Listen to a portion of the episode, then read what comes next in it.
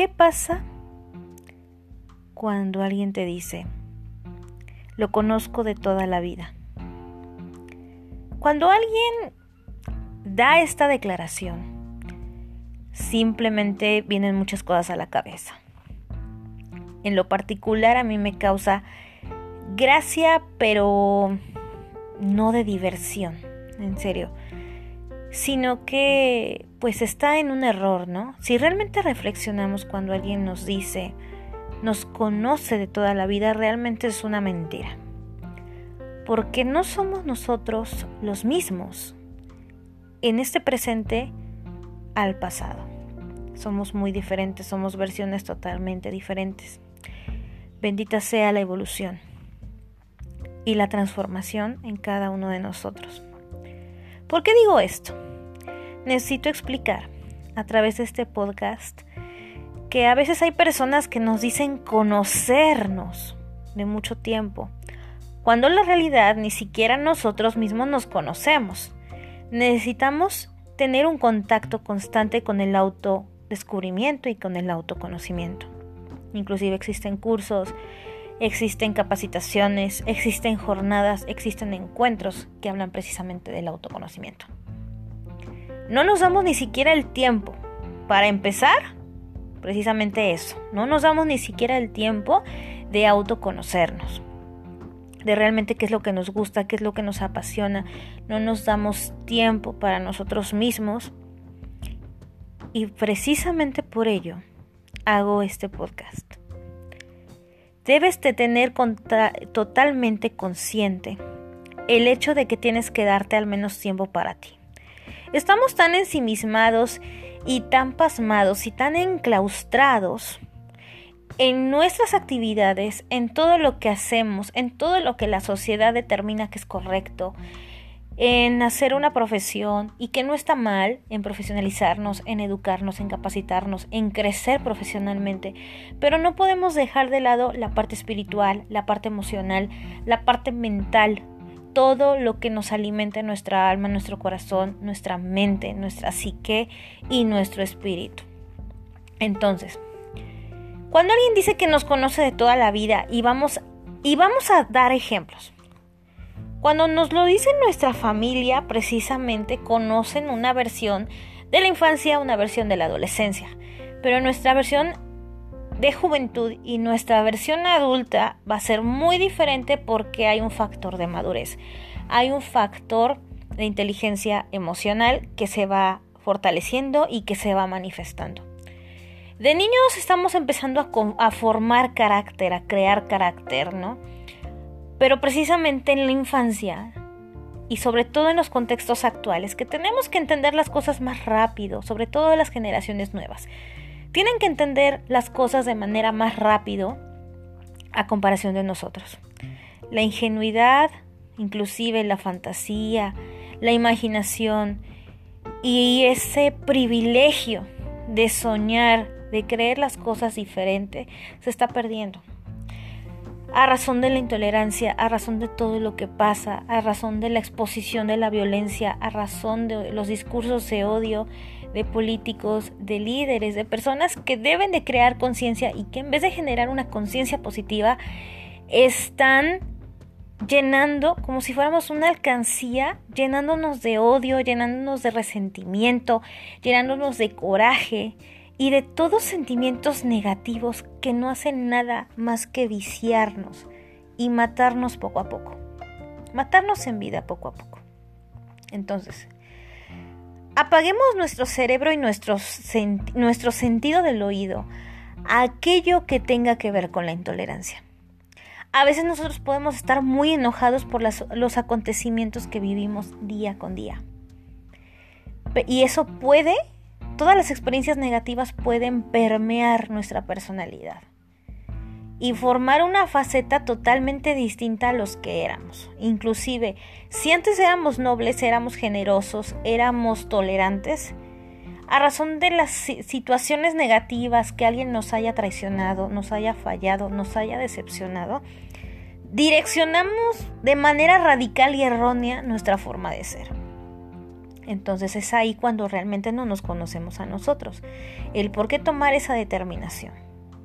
Pero bueno, las personas que están alrededor de nosotros no pueden aseverar que realmente nos conocen, mucho menos también la pareja. Entonces, la pareja también puede, no, puede, inclusive si llega a ser expareja, puede decir, es que lo conozco de toda la vida. Mentira. A veces las situaciones, las diferencias, eh, el seguir caminando, el seguir reflexionando, el alimentándonos de cosas, el tomar otra filosofía y adquirir precisamente otra filosofía de vida, hace que crezcamos como personas y que nos tengan que volver a conocer, ¿eh?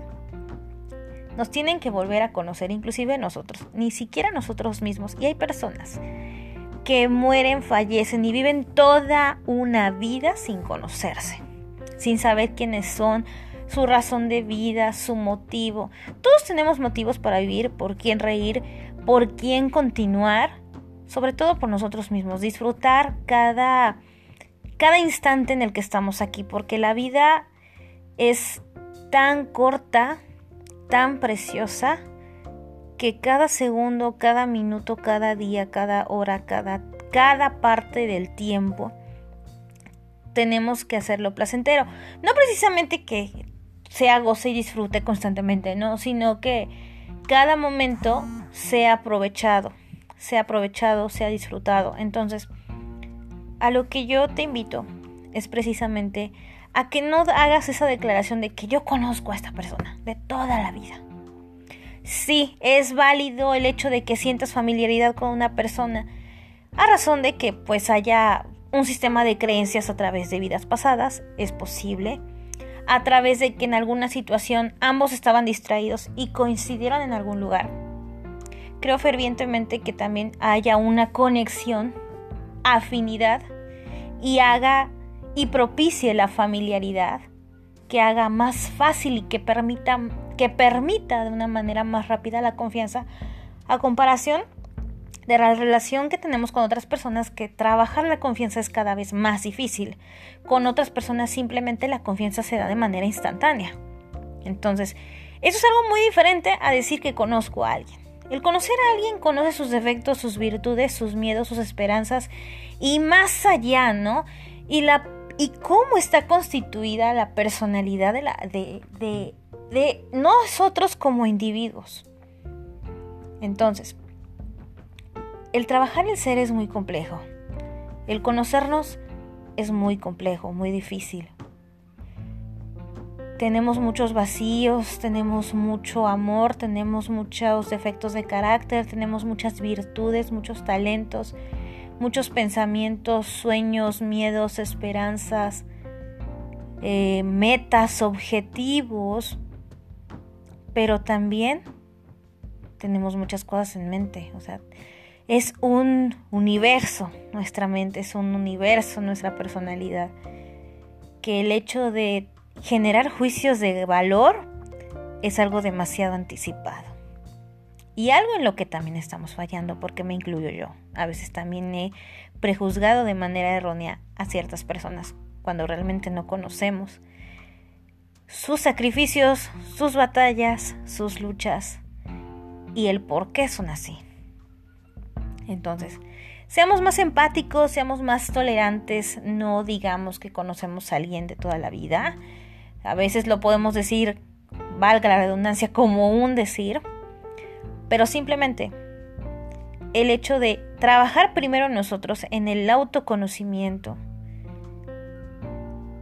y que realmente dentro del autoconocimiento sea mal enfocado el amor propio, eso cabe destacarlo. El enfocar el amor propio es solamente en darnos atención nosotros. Suena egoísta, pero hay una dicotomía aquí tanto puede ser visto el amor propio como una perspectiva egoísta y que seamos tan radicales que dentro del egoísmo dejemos de lado lo importante y lo sensible y que seamos más empáticos con los demás. Sí, sí el amor propio, ¿no? Que posteriormente pues voy a hablar de un podcast que hable del amor propio, de, de un verdadero amor propio sano. Pero que este precisamente no raye en lo insensible.